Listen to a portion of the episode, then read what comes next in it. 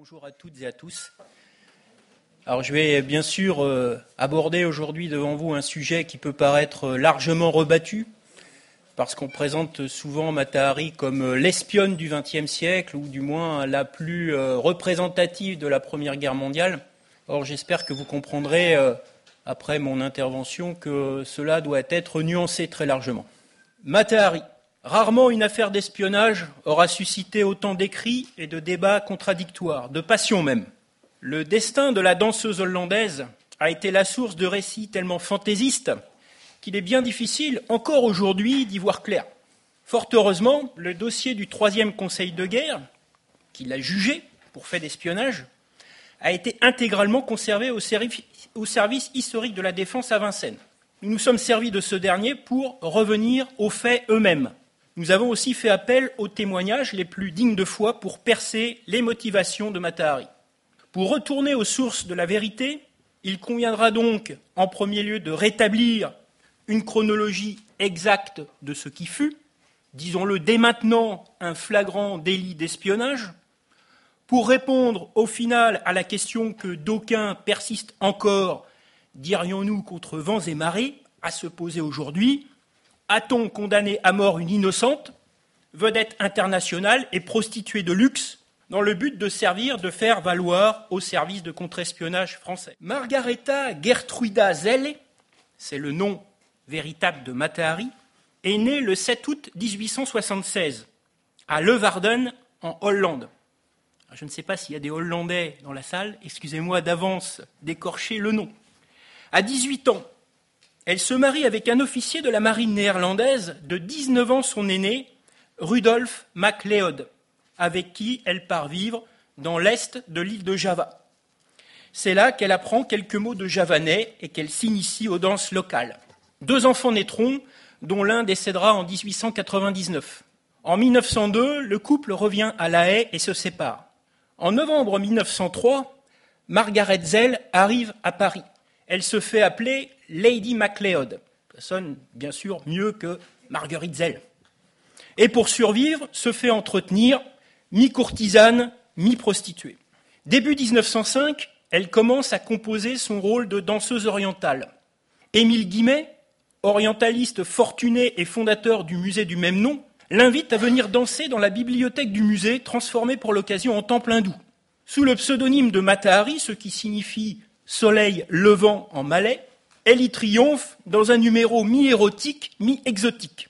Femme élancée avec une pommade et une chevelure noire, un regard ténébreux, une bouche sensuelle, elle sédit le public, surtout masculin.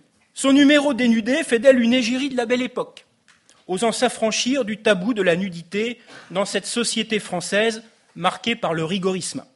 Devant son succès parisien, Gabriel, Gabriel Astruc devient son impresario. Il l'a fait jouer à l'Olympia en août 1905, puis à travers toute l'Europe.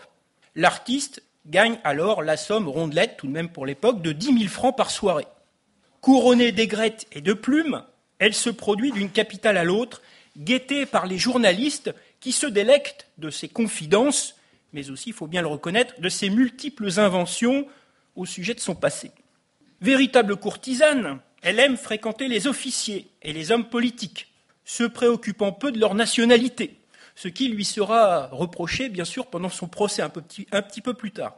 En 1907, notamment, elle séjourne à Berlin et elle devient la membre du lieutenant Alfred Kiepert. Il l'oblige à arrêter ses spectacles. Ils finissent par se séparer. Revenue à Paris, la carrière de Matahari peine un peu à redémarrer. Endettée, elle en est réduite à jouer dans des spectacles plus populaires, elle n'hésite pas à se prostituer dans des maisons closes.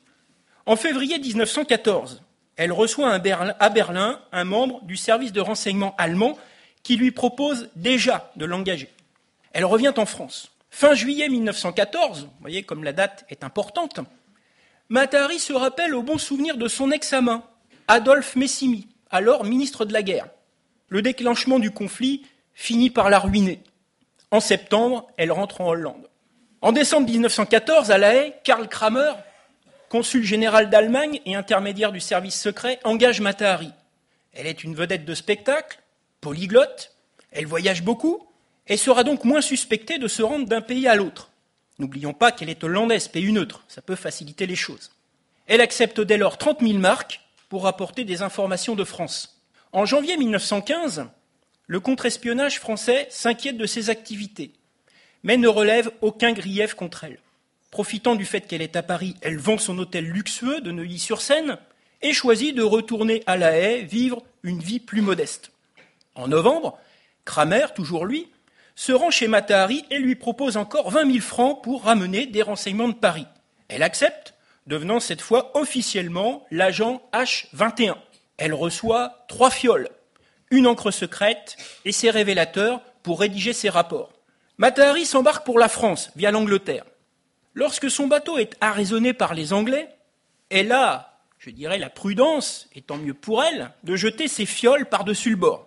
On la force néanmoins à débarquer à Folkestone pour être interrogée par le MI5, c'est-à-dire le contre-espionnage britannique, qui désire, bien sûr, connaître son identité véritable.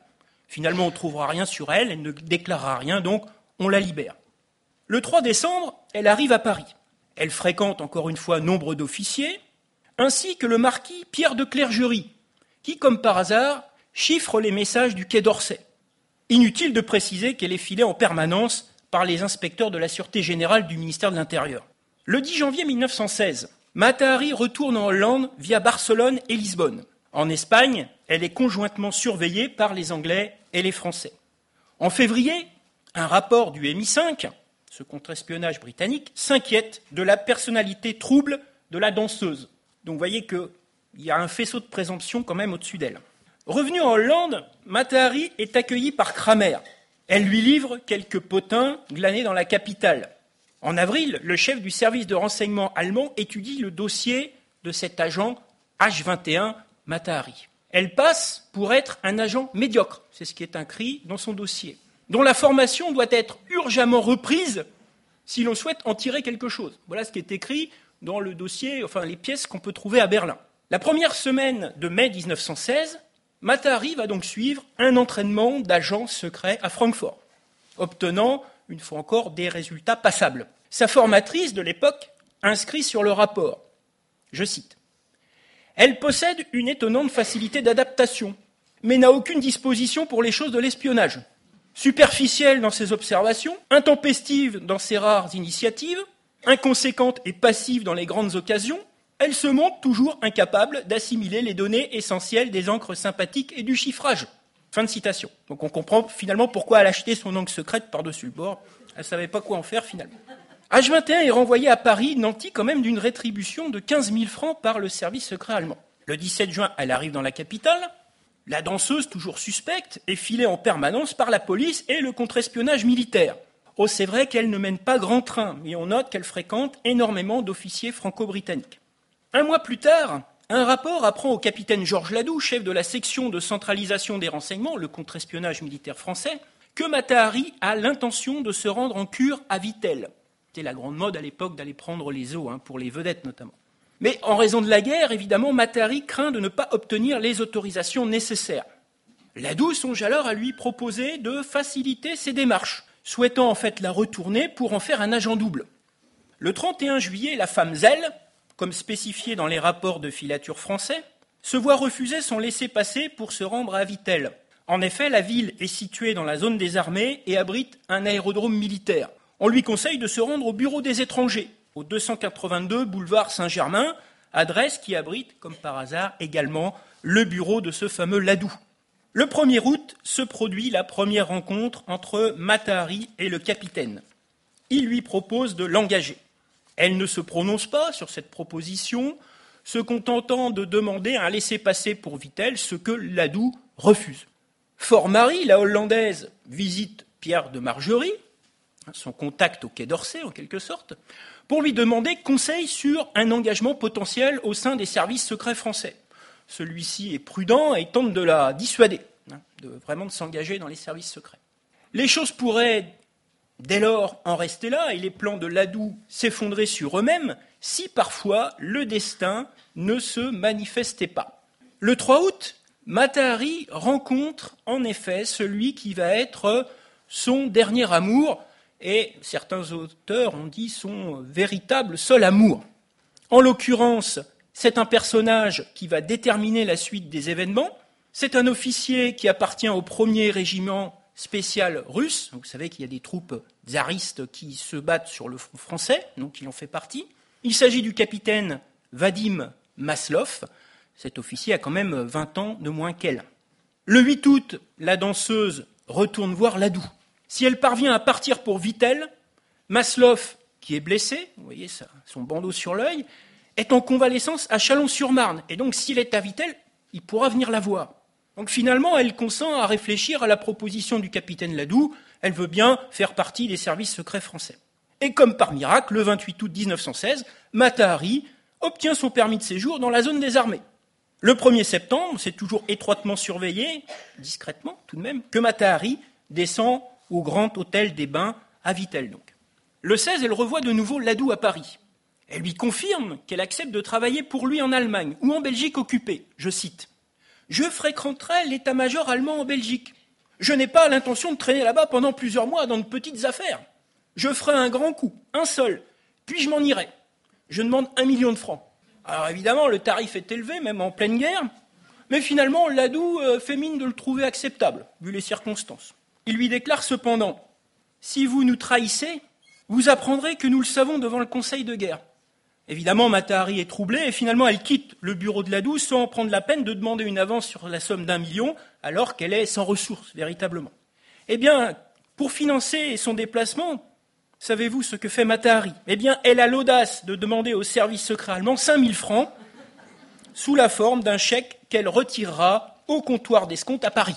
Le 17 octobre, Matahari se rend dans les locaux de la section de centralisation des renseignements du capitaine Ladou. Et le soir, elle lui envoie un télégramme. Elle en expédie un second le 19. Les 20, 23 et 31, elle retourne encore une fois dans les bureaux de la SCR. Le 4 novembre, Matahari touche son chèque de 5000 francs de la part des Allemands, qui lui est envoyé par sa domestique chez le consul des Pays-Bas à Paris. Et le lendemain, elle prend le train pour Madrid. Sur place, eh bien, elle s'abouche avec l'attaché militaire allemand, un certain colonel von Kahl, qui lui remet encore une somme de 3500 pesetas. Enfin, le même attaché, dans un radiogramme à ses chefs, à Berlin, les informe que dès son imminent retour à Paris, ce sont les mots qu'il emploie, l'agent H21 désire recevoir sans délai, par l'intermédiaire de sa domestique Anna Lintiens, du consul d'Allemagne à Amsterdam et du consul de Hollande à Paris un autre chèque de 5000 francs. Le 9 novembre, son bateau qui est en route pour la France est dérouté sur Falsmouth par les Britanniques. Matahari est interrogé par la Special Branch de Scotland Yard. Le contre-espionnage anglais semble la prendre pour une certaine Clara Benedix, autre espionne allemande. En fait, le contre-espionnage britannique se trompe. Matahari confie aux enquêteurs anglais qu'elle fait partie des services belges et français. C'est la stupeur, évidemment. Les Anglais envoient un, télégraphe, un télégramme à Ladoux, à Paris, lequel nie connaître la danseuse et demande aux Anglais à ce qu'elle soit refoulée vers l'Espagne. Donc le 21, les Anglais relâchent Matahari, elle quitte Liverpool, et finalement elle arrive à Madrid le 8 décembre. Sur place, elle est encore une fois suivie par les agents de la sûreté française qui sont là en poste dans la capitale espagnole. Elle écrit le soir même à Ladoux pour lui raconter ses déboires avec les Britanniques, et puis elle écrit également à Cal, l'attaché euh, militaire allemand à Madrid. Elle sollicite d'ailleurs de, sa part une entrevue, ce qu'elle obtient. Elle va donner donc euh, à l'allemand quelques renseignements, quelques balivernes, et elle en profite pour lui demander encore dix mille francs, que Cal ne lui versera pas, cette fois-ci. Peut-être qu'il était un peu fauché lui aussi, on ne sait pas. En soirée, elle envoie un compte-rendu à l'ado, à Ladou, pardon. vous voyez, elle est vraiment euh, sur les deux tableaux. Hein. Le 11 décembre, la danseuse confie au colonel d'Anvigne, c'est-à-dire l'attaché militaire français à Madrid, l'homologue de Calais de l'autre côté, qu'elle travaille pour le service de renseignement français. Et elle se met à lui raconter sa visite chez l'Allemand, chez von Kahl. Le 13, l'attaché allemand entame un curieux échange de télégrammes avec Berlin. S'il rend compte de ses tractations avec la danseuse et demande des instructions, il utilise un code secret périmé que le service secret allemand sait avoir été percé par les Français. Or, ces messages, captés par la station TSF de la Tour Eiffel, vont permettre de confondre ultérieurement Matahari. Le 13, Cal en expédie deux, dont voici la traduction. Alors bien évidemment, elle n'est pas citée, hein, ce serait vraiment incroyable de citer un nom propre dans ce type de message, même s'ils sont chiffrés, mais il y a tout un faisceau de petits indices en fait qui mis bout à bout, parce que ça sera bien sûr, vous allez le voir tout à l'heure, pas le seul télégramme que Cal va envoyer à Berlin et que Berlin va envoyer à Cal, qui seront remplis de petits indices comme ça. Et au bout du compte, ben, on, on, finira bien euh, par confondre Matari. On verra ça un petit peu plus tard. Voici donc le premier télégramme envoyé par l'attaché euh, militaire allemand à Madrid. Il en envoie un second. Alors ça, c'est vraiment le compte-rendu des informations que Matahari a livrées à l'allemand. Hein, on peut voir qu'il n'y a euh, pas de quoi fouetter un chat. Je pense que si on lisait les journaux de l'époque, euh, ça suffisait très largement à savoir ce qui était censé se passer à Paris ou en Angleterre. Le 23 décembre, un radio utilisant le même code périmé est également intercepté par les Français. Le plus fort, c'est qu'il arrive à Cal en provenance du ministère des Affaires étrangères de Berlin. En voici la traduction. Donc encore une fois, on comprend que ce n'est pas forcément une, un agent très adroit, très efficace. Alors sans connaître bien sûr cet échange de télégrammes entre Madrid et Berlin, Matari retourne voir Cal, le colonel Cal. Elle touche de lui encore 3500 pesetas. Le soir même, fidèle à ses habitudes, elle écrit une longue lettre à l'attaché français, le colonel Danvigne, en donnant les renseignements qu'elle dit d'avoir soutirés à l'attaché allemand. Le 26 décembre, Kahl télégraphie encore à Berlin pour rendre compte du versement de la somme à H21. En prévision du déplacement de la danseuse sur Paris, il commet une indiscrétion supplémentaire qui l'identifie un peu plus. Donc ça fait beaucoup quand même hein, d'indiscrétion. Hein. Le 28 décembre, Matari demande à Kahl de faire expédier 5000 francs au, comptoir d'escompte de Paris. Une fois de plus, l'attaché en rencontre immédiatement à Berlin et précise que l'arrivée de H21 en France est imminente. Évidemment, le texte de la communication est encore une fois capté par la Tour Eiffel. Le 2 janvier 1917, Matahari quitte Madrid. Le 4, elle est à Paris. En soirée, elle se rend au ministère de la Guerre pour tenter de voir Ladou. C'est un échec. Le 5, l'état-major de Berlin s'inquiète auprès de Cal de l'envoi d'un rapport secret de H21 qui ne lui est pas parvenu. Encore un message, bien sûr, décrypté par les Français. Sur ces entrefaites, Matari retourne au 282 boulevard Saint-Germain et demande encore une fois à voir Ladoux. On lui répond qu'il est absent. Même réponse le lendemain. Le 7, elle parvient enfin à être reçue. C'est un peu la douche froide pour elle. Ladoux met en doute la valeur des informations transmises par ses soins depuis Madrid. Et quand elle demande à être payée son million, eh bien, il refuse. Une semaine plus tard, elle lui écrit se proposant encore une fois pour accomplir une mission, je cite. Que voulez-vous de moi? Je suis disposé à faire tout ce que vous désirez. Je ne demande pas vos secrets, je ne veux pas connaître vos agents. Je suis une femme internationale. Ne discutez pas mes moyens, ne gâtez pas mon travail par des agents secrets qui ne peuvent pas comprendre. Fin de citation. Le 16 janvier, Matari se fait expédier de Hollande par l'intermédiaire de sa servante 5000 francs qu'elle empoche chez le consul général de Hollande à Paris. Dans la soirée, elle rencontre un ancien amant. Il écrira plus tard, dans un livre de souvenirs J'ai gardé de Matari un souvenir bizarre. Les qualités et les défauts formaient un mélange singulier chez cet être complexe. Elle alliait les ruses d'un animal sauvage à d'étranges naïvetés. Elle était vaniteuse et spontanée, prodigue et cupide, secrète et loquace, volontaire et fantasque, avide de domination, assoiffée de jouissance et dépourvue de tout scrupule.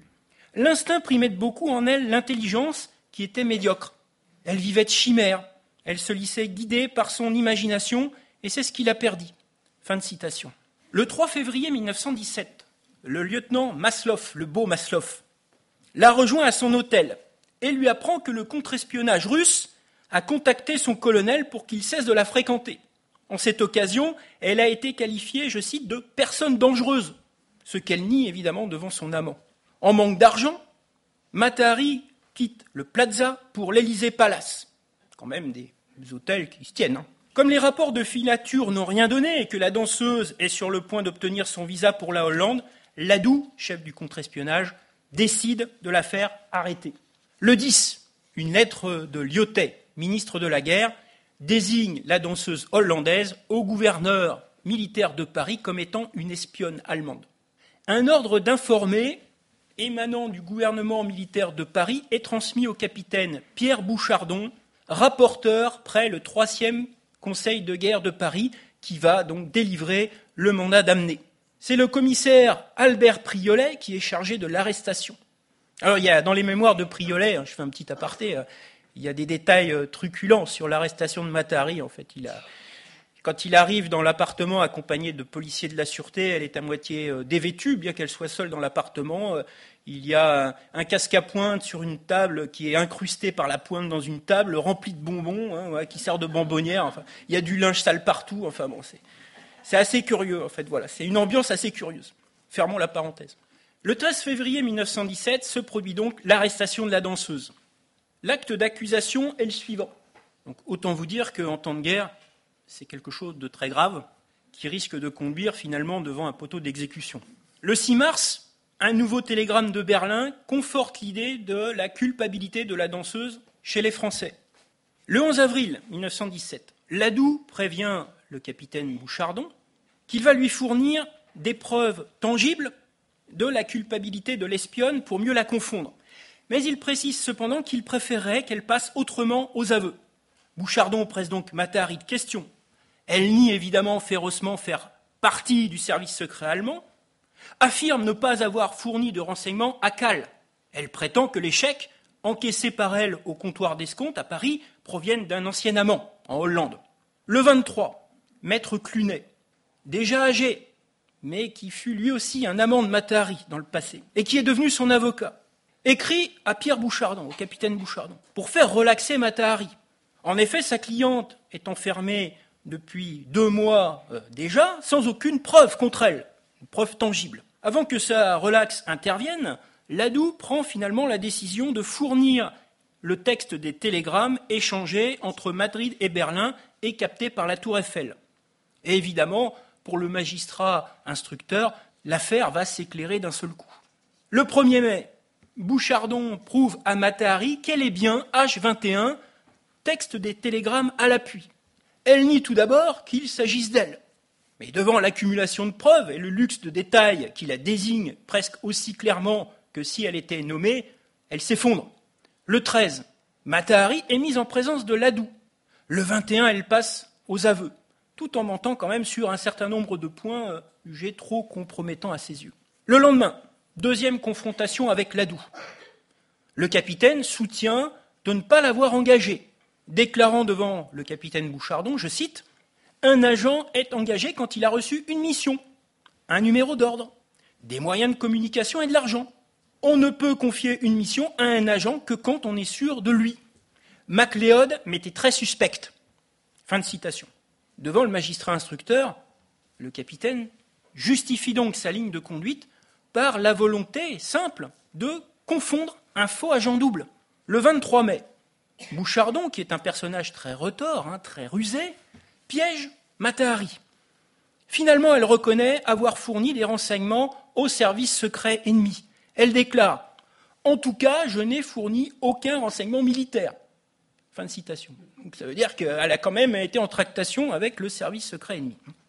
Elle est donc, aux yeux de la justice militaire française, réellement une espionne, de faible envergure certes, mais une espionne tout de même, ainsi que le laisse transparaître encore un télégramme de Berlin, très lapidaire, une semaine plus tard. Matari est encore une fois confronté à Ladoux. Ce dernier lui propose de livrer ses complices en France pour sauver sa tête, proposition que la danseuse repousse. Le 21 juin, l'instruction du procès Matahari s'achève. Bouchardon aura interrogé 17 fois la prévenue. Le 24 juillet, le procès s'ouvre par la défense de l'accusé. Bon nombre, des protagonistes dont les noms vont être cités sont absents. La plupart sont d'anciens amants, tels Adolphe Messimi, et ils craignent évidemment pour leur réputation. Ladoux est le lieutenant-colonel Goubet, qui est son supérieur hiérarchique dans le contre-espionnage français, peuvent développer à loisir leur version des faits. Ils sont convaincus que Matahari est une espionne de haut vol et vont tout faire pour en convaincre le jury, preuve à l'appui. Le 25 ont lieu le réquisitoire et la plaidoirie. Le procureur général n'est autre qu'André Mornay, celui-là même qui jugera le maréchal Pétain en 1945. Reconnue coupable des huit charges pesant sur elle pour espionnage et intelligence avec l'ennemi, Matahari ne peut être que condamné à mort.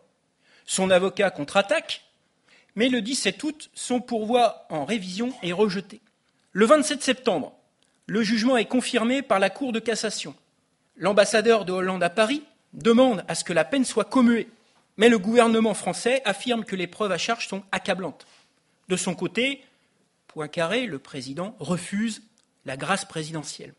Désormais, son sort est scellé.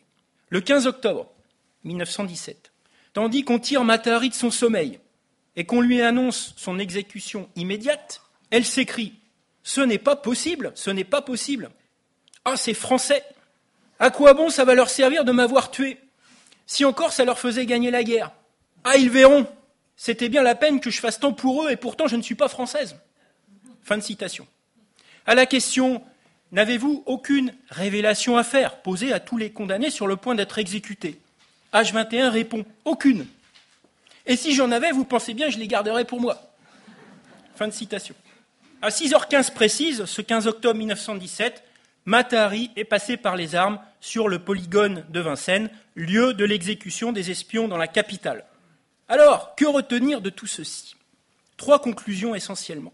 Même s'il était une espionne médiocre, Matahari était effectivement un agent secret allemand. Dans un article, l'ex-adjoint du chef des services secrets allemands a écrit, je cite, on a inventé des fables sans nombre sur le service secret allemand. Il aurait accompli les performances les plus impossibles et, connu, et commis d'innombrables forfaits. Des cas comme celui de la malheureuse danseuse Matari, qui d'ailleurs n'a en réalité rien fait pour le service d'information allemand, ont été singulièrement exploités. Elle n'était bonne à rien. Fin de citation.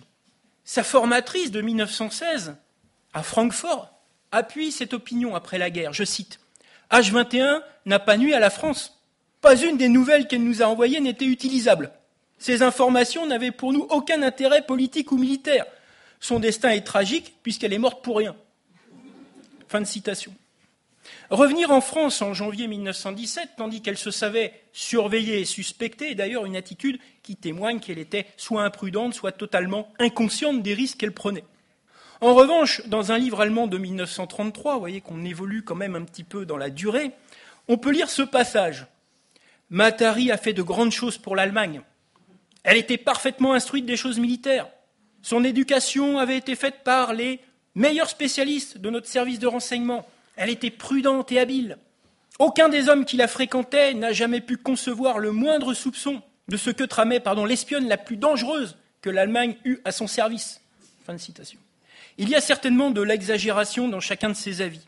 Matahari était assurément une courtisane, une mythomane aussi, mais surtout une espionne néophyte. Autre défaut, elle n'était aucunement fidèle à ses employeurs, quels qu'ils soient, puisque uniquement motivée par l'appât du gain. Ladoux finit par l'admettre en 1932. Dans ce livre, voici ce qu'il écrit. Matahari était un soldat de l'Allemagne qu'elle a servi par orgueil ou par haine de notre race et plus encore par intérêt, et fort heureusement pour nous, sans beaucoup de métier. Son éducatrice, sa formatrice, hein, donc de Francfort, a dit d'elle dédaigneusement que celle-ci n'a pas rendu les services qu'on attendait, que c'était un obus inutile, un obus qui ne tue pas. Fin de citation. C'était d'ailleurs déjà en 1916 l'avis d'un rapport secret que nous avons trouvé à Berlin et qui disait c'est une espionne n'ayant jamais espionné personne et qui concluait Et surtout, elle est beaucoup trop payée pour le service effectué. Tout bien considéré, il s'avère que la danseuse n'a jamais eu la conduite appropriée à un agent de renseignement. C'était une personne qui ne pouvait passer inaperçue. Certes, elle possédait beaucoup des qualités requises pour être une espionne redoutable, mais elle avait un défaut capital, elle se faisait remarquer trop facilement, on comprend pourquoi, partout où elle allait, et cela constituait évidemment une grave menace pour sa sécurité d'espionne. En outre, ses incessants besoins d'argent en faisaient une proie rêvée pour les contre-espions alliés. Bref, elle n'a rien apporté au service secret allemand, si ce n'est des complications. Son utilisation était donc très dangereuse, puisque par ses frasques et par sa cupidité, elle se mettait en position d'être confondue et arrêtée à tout moment. Pouvait-on compter dès lors sur son mutisme? Nullement, car elle était tout sauf fidèle. Un témoignage important et cependant peu connu a été recueilli par un journaliste français à Madrid en 1936. Et je me permettrai ici de le citer parce que finalement il éclaire véritablement les faits. Voici ce que déclare un ancien membre des services secrets allemands en Espagne pendant la guerre. Non seulement Matahari ne nous rendit aucun service, mais je peux vous affirmer que nous-mêmes envisageâmes, fin 1916, de la faire disparaître, convaincus qu'elle nous dupait et était l'une de vos indicatrices. Elle avait malheureusement de hautes amitiés en Allemagne et la supprimer nous parut risqué. Toute l'histoire des télégrammes déchiffrés par vous fut truquée depuis le début. En réalité, nous, nous lançâmes la danseuse dans un traquenard, préférant qu'elle fût fusillée par vous que par nous. C'est une fin que l'on réserve souvent aux agents doubles. On les brûle et on les fait exécuter par l'adversaire. Comment pouvez-vous penser que nous aurions rédigé nos télégrammes de si explicite manière si nous n'avions pas cherché à perdre la hollandaise Le journaliste français, bien sûr, est un peu choqué. Il répond ben, ils étaient chiffrés. L'allemand, Gognard, répond oui, mais nous savions que vous aviez découvert notre chiffre, puisque depuis quinze jours, nous en avions changé et que l'ancien chiffre ne fut utilisé que pour cette unique occasion. Fin de citation. Mais peu importe finalement pourquoi et comment Matahari a été confondu. Malgré ses piètres qualités, Matahari était bien un agent du Reich. Le 23 mai 1917, la danseuse elle-même l'a avoué, elle a dit avoir transmis des renseignements à l'Allemagne contre rémunération. Certes, ce n'étaient pas des renseignements purement militaires, de très haute volée, tout juste des informations de type diplomatique, à la limite même du potin de salon. Mais à l'époque, la loi militaire condamnait les personnes s'étant rendues coupables d'intelligence avec l'ennemi à la même peine que les espions, c'est-à-dire la peine capitale. Matahari n'était donc que légitimement coupable au vu de la législation militaire française de l'époque. Et comme telle, elle a été fusillée. C'est ce que son défenseur, maître Clunet, a écrit, ans en 1917, ce point. Je cite Matahari n'était pas innocente, mais non coupable au point de mériter la mort. Subtil, n'est-ce pas? En fait, rappelez-vous que c'était son ancien amant, donc il exprimait là son avis personnel et ne prenait pas en compte volontairement le régime d'exception mis en place avec la guerre pour fait d'espionnage ou intelligence avec l'ennemi. Pour Bouchardon, en revanche, cette affaire était claire comme de l'eau de roche. Pour la résumer, elle ne fut pour lui qu'un flagrant délit, une banale affaire d'espionnage purement commerciale, comme tant d'autres cas pendant la Grande Guerre il ne s'agissait pas là d'un acharnement spécifique au cas Matahari. La peine capitale a été appliquée aux agents français découverts en Allemagne pendant la guerre. Rappelons aussi que la démarche volontaire de la danseuse pour entrer dans le monde sans pitié du renseignement ne s'est pas faite de façon désintéressée.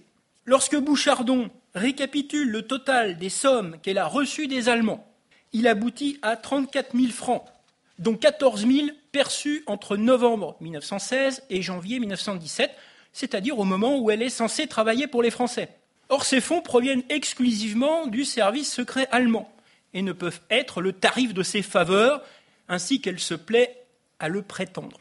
Quand elle prétend également s'être ingéniée à Bernécal, l'attaché militaire allemand à Madrid, Bouchardon lui fait remarquer, malinement, que Berlin n'a jamais signalé dans ses messages que H21 était un traître. Elle était bonne à rien, mais ce n'est pas un traître. Raison pour laquelle l'attaché allemand a continué de la payer. Qui plus est, lorsqu'on sait qu'à l'époque, les bons renseignements pouvaient être achetés par les Allemands entre 20 000 et 30 000 francs, cela tendrait à prouver que finalement, eh bien, Matahari était une espionne dans la norme par rapport aux autres recrues du service secret allemand. L'affaire Matahari fut assurément une affaire importante pour le contre-espionnage français, car en temps de guerre, la trahison n'a pas la même valeur. Membre du service de renseignement allemand, Matahari a parallèlement accepté de travailler pour les Français, espérant gagner son million de francs. Or, il n'y a pas pire danger qu'un agent double auquel on ne peut se fier à cause de sa vénalité. Il peut masquer les activités d'agents ennemis qu'il est censé combattre. Il connaît aussi les agents que l'on suspecte et peut les avertir. Enfin, il est en mesure de surprendre les secrets d'espionnage du service qu'il a enrôlé et les communiquer à son véritable employeur. Alors, les services français de l'époque auraient-ils pu la prendre comme une recrue valable? Pouvaient-ils prendre le risque de l'employer malgré tout ce qu'on savait sur elle? Certainement pas, et il n'avait aucune raison de le faire. Matahari avait beau promettre à Ladou de réussir le coup du siècle, elle affabulait à chaque phrase. Comment dès lors lui témoigner la moindre confiance?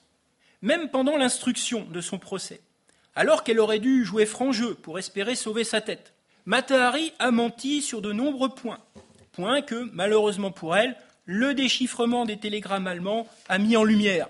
D'abord, elle n'a pas été engagée par le service secret du Reich en mai 1916, puisqu'à cette date, elle avait déjà deux missions en France à son actif. Ensuite, envoyée encore une fois en mission en France par les Allemands, elle n'a pu que feindre d'entrer au service de Ladoux. De son côté, Ladoux, convaincu de sa duplicité, afin de l'engager pour mieux la piéger. Il savait qu'elle transmettait des informations aux Allemands et ne pouvait lui faire confiance.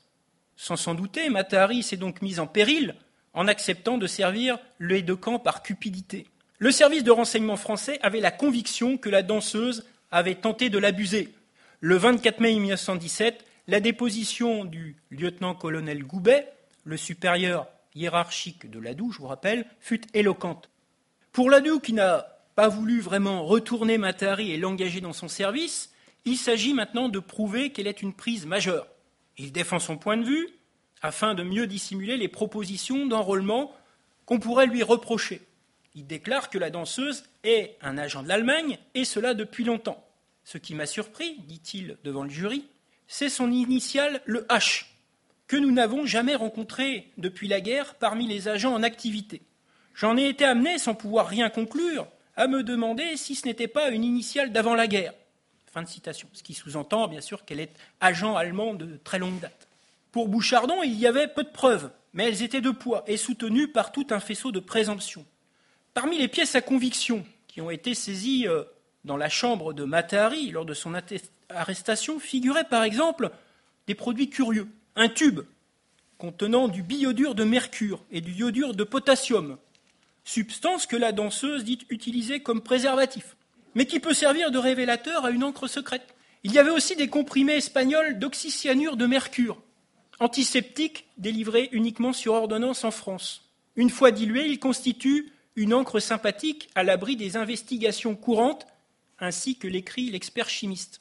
Et puis il y a le courrier qui transite par la valise diplomatique hollandaise, non pour gagner du temps, comme le prétend Matahari, mais pour échapper au contrôle postal français. De même que tous ces officialiers que Matahari a aguichés. Bouchardon la soupçonne de recueillir des confessions sur l'oreiller et à pratiquer ce que l'on appelle dans ce milieu très particulier l'espionnage horizontal. En Allemagne, Matahari était indubitablement en relation avec des personnages influents. Encore fallait-il pour le contre-espionnage français de l'époque savoir lesquels et de quel type de relation il s'agissait. Avec le recul du temps, il s'agissait probablement de conquête masculine sans lendemain. Dans une lettre directement adressée à Bouchardon, l'espionne tenta de marchander sa libération du fond de sa cellule en ces termes. Si le capitaine Ladoux peut me faire donner ma liberté immédiate, et le permis de partir pour la Hollande. Je lui donnerai dans un mois ce qu'il a demandé à connaître, et ce dont je ne sais rien actuellement. Précision importante. Le détail de l'organisation de l'espionnage en France et à Paris. C'est cela que le capitaine désire savoir. Eh bien qu'il me donne l'occasion de m'en occuper. Je ne suis pas au courant des secrets allemands, mais je peux les savoir. Fin de citation. Encore une fois, il pouvait s'agir d'affabulation. Que savait-elle et avec qui était-elle en contact alors évidemment, le détecteur de mensonges n'existait pas à cette époque. L'analyse graphologique de l'écriture de Matahari n'a été réalisée qu'une seule fois, dans les années 20. Voici ce que le spécialiste a écrit à son sujet sans savoir à qui cette écriture appartenait.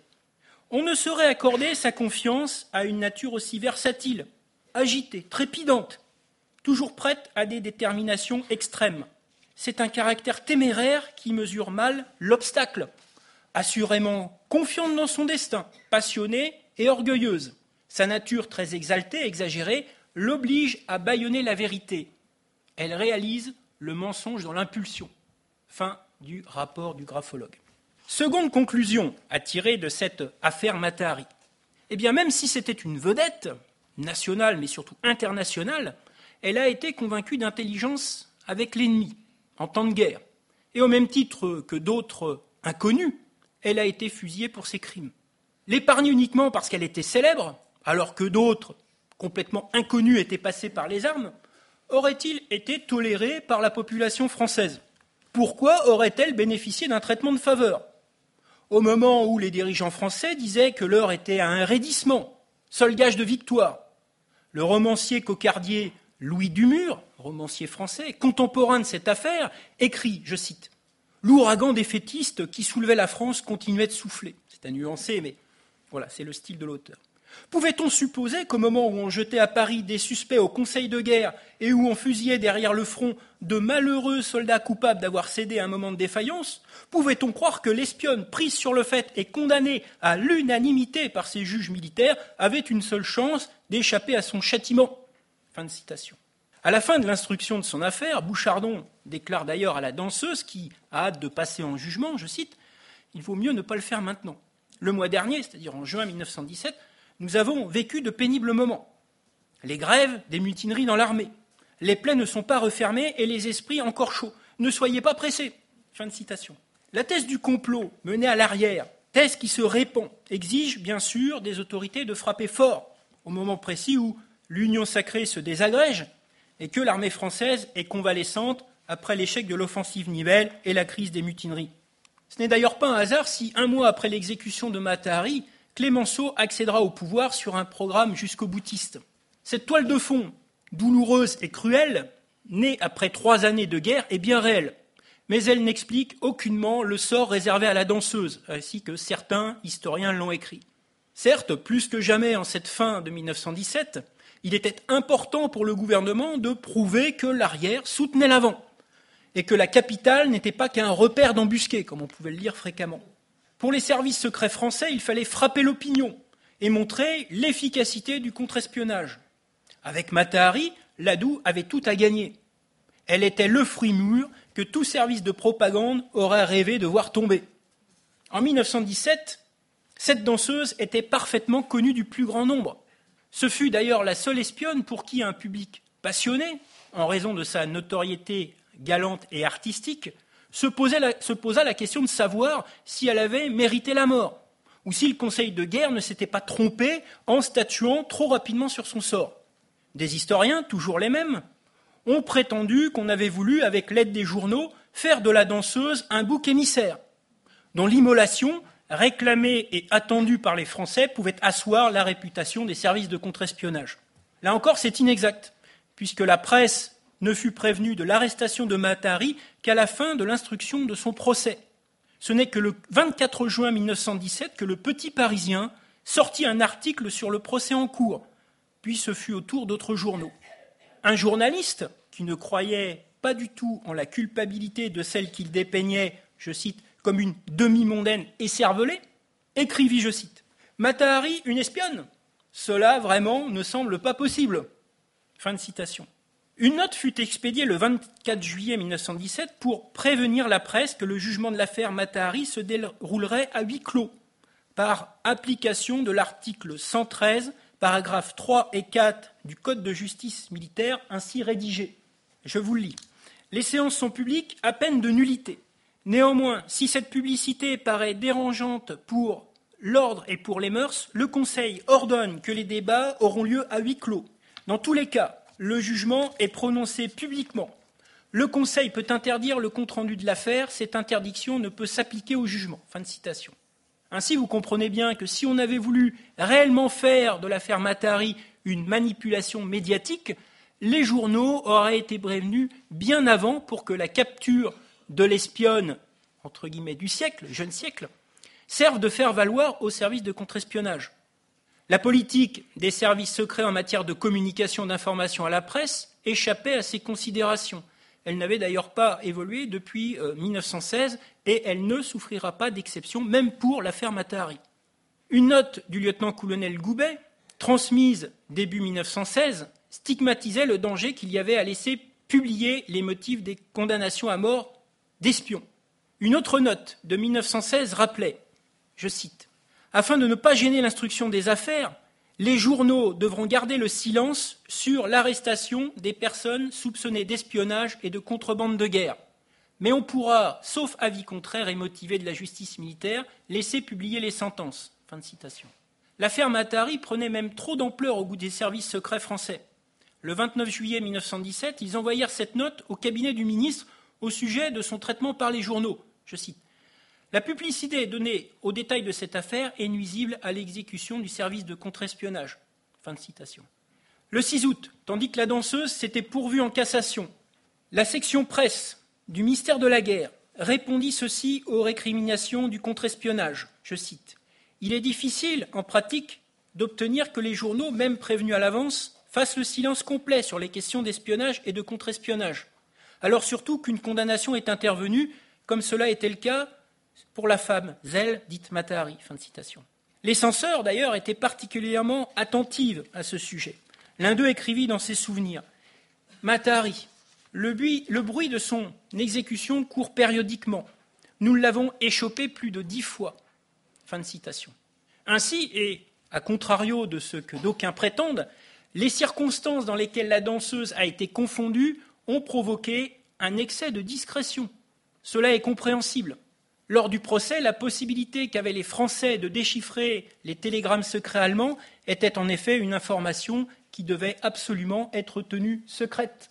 Dans le cadre de l'affaire Matari et des télégrammes échangés entre Madrid et Berlin, les Français, ignorant la volonté ennemie de dénoncer la danseuse, ne savaient pas que ces employeurs allemands comptaient sur le fait que leurs chiffres avaient été percés. Rappelons que ce n'est pas avant la fin d'avril 1917 que Ladoux a transmis à Bouchardon le texte des 14 télégrammes compromettants pour Matari. Et encore le fit-il parce que, faute de preuves, elle pouvait être relaxée. Paul Pinlevé, ministre de la Guerre, prit la peine de rappeler la nécessité de garder cet avantage caché en ces termes.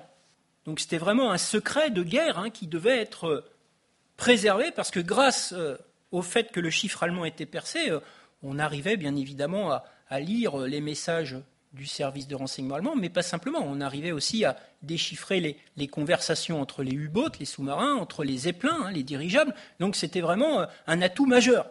Le 3 mai, Ladoux précisa de nouveau à Bouchardon l'enjeu consistant à préserver ce secret, puisqu'ayant déjà permis l'arrestation d'espions, et devant permettre d'en arrêter d'autres, à condition d'être préservés.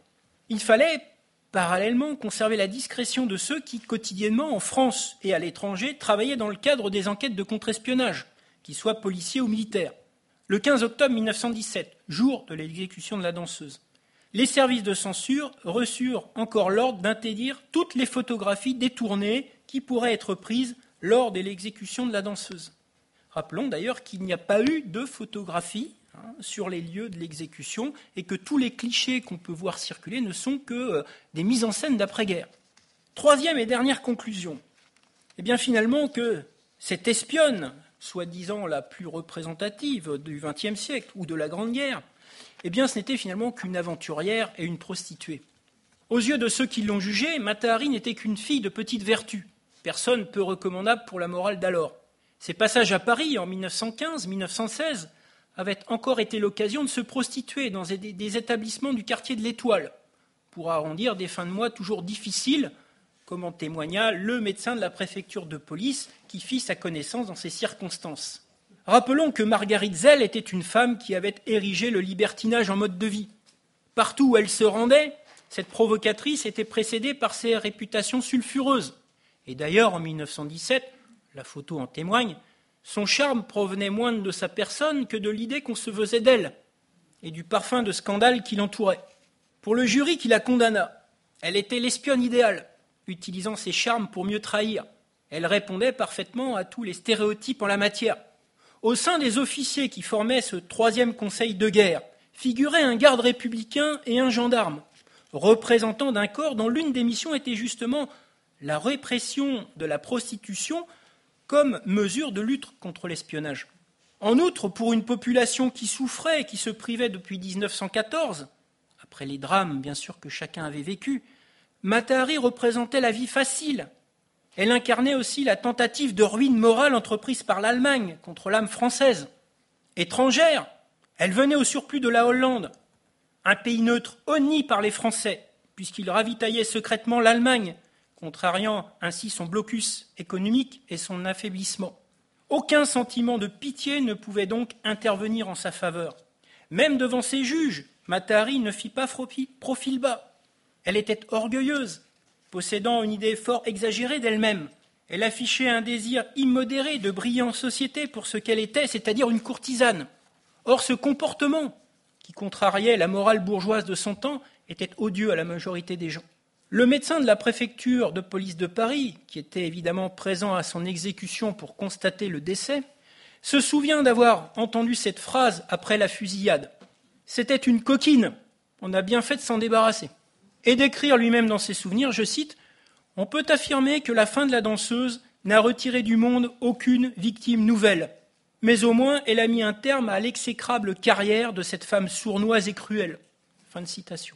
Comme le déclara Bouchardon après l'exécution, lui-même étant sur les lieux, même innocente, il fallait qu'elle disparaisse.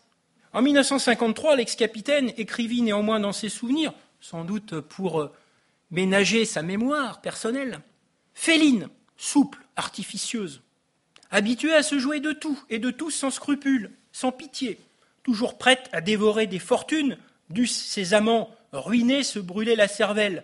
Elle était l'espionne née, elle le fit bien voir. Fin de citation.